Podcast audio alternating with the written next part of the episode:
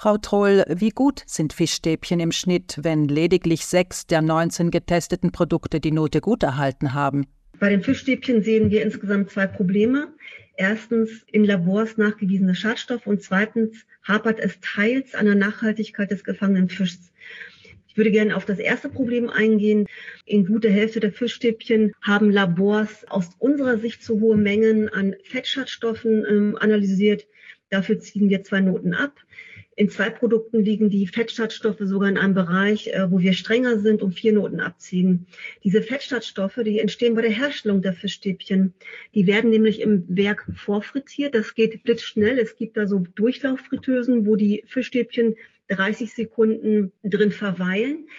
Aber bei diesem Prozess entstehen eben durch das Erhitzen der pflanzlichen Frittierfette äh, Fettschadstoffe.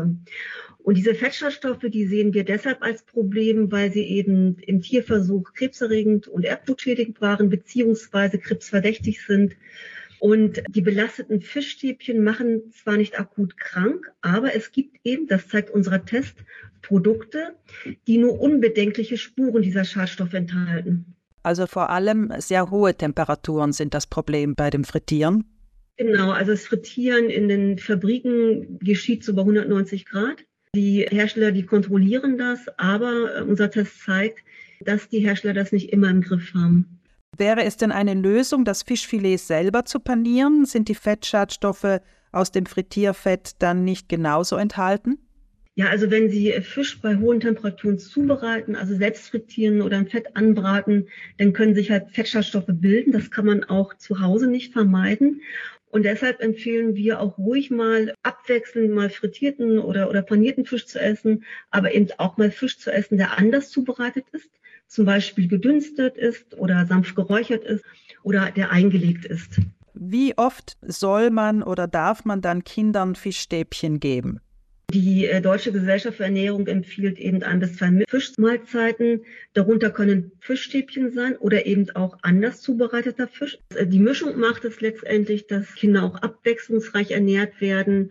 Und wenn man dann noch die Fischstäbchen wählt, die in unserem Test wenig oder nur mit unbedenklichen Spuren belastet waren, da sehe ich überhaupt kein Problem. In den Test schreiben Sie, dass Alaska-Seelachs eigentlich die richtige Wahl wäre für Fischstäbchen. Können Sie das erklären? Ja, gerne. Also es gibt ein zweites Problem, was wir sehen, und zwar bei der Nachhaltigkeit des enthaltenen Fischs. Überwiegend ist in den Fischstäbchen eben Alaska-Seelachs verarbeitet. Und hier haben unsere Untersuchungen gezeigt, dass die Fischbestände in den genannten Fanggebieten ausreichend groß sind. Der Fischereidruck ist in Ordnung. Allerdings wird Alaska-Seelachs mit schwebenden Netzen gefangen. Das ist erstmal gut. Aber äh, nach ganz aktuellen Studien finden eben doch auch Grundberührungen statt, so dass empfindliche Korallenfelder, wenn sie vorhanden sind, oder Tiefseeschwammwälder zerstört werden können. Deshalb sind auch Fischstäbchen mit Alaska-Seelachs in puncto nachhaltiger Fischfang bei uns nur gut. Aber das ist auf den ganzen Test bezogen ja mit die beste Wahl.